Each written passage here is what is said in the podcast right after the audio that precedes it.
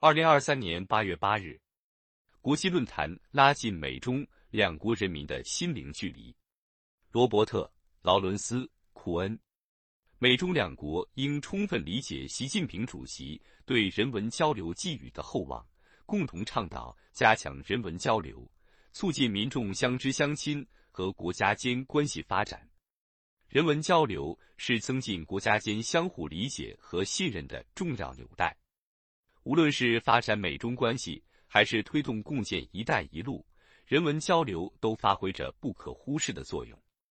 习近平主席高度重视并亲自推动两国民间友好，这有助于两国关系早日重回健康稳定发展轨道。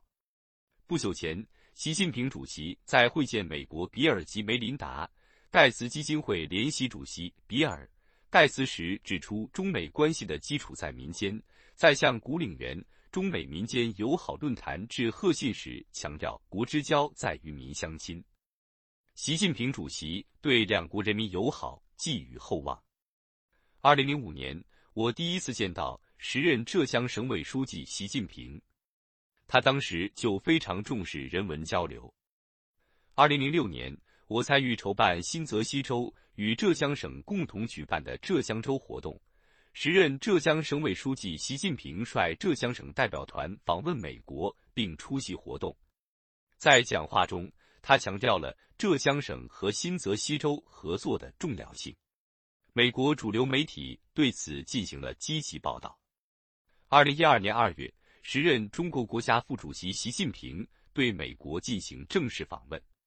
他在美国友好团体举行的欢迎午宴上讲述古岭故事，并表示我们应该进一步加强中美两国人民的交流，厚植中美互利合作最坚实的民意基础。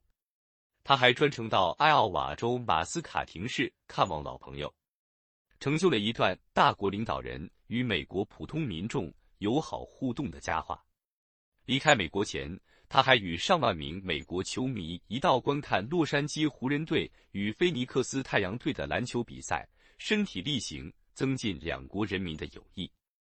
二零一五年，我受邀出席马斯卡廷市中美友谊屋对外开放仪式。这座习近平主席曾住过的普通民居，已成为美中友谊的重要见证。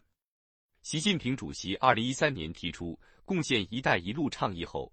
我曾撰文提出，共建“一带一路”将加强基础设施建设，在推动跨国跨区域互联互通作为优先合作方向的同时，也将促进民心相通作为主要内容，十分重视促进共建国家之间的人文交流。这体现出习近平主席非常看重人这一交往中的基础性元素。二零一八年十二月。在庆祝中国改革开放四十周年之际，我有幸荣获中国改革友谊奖章。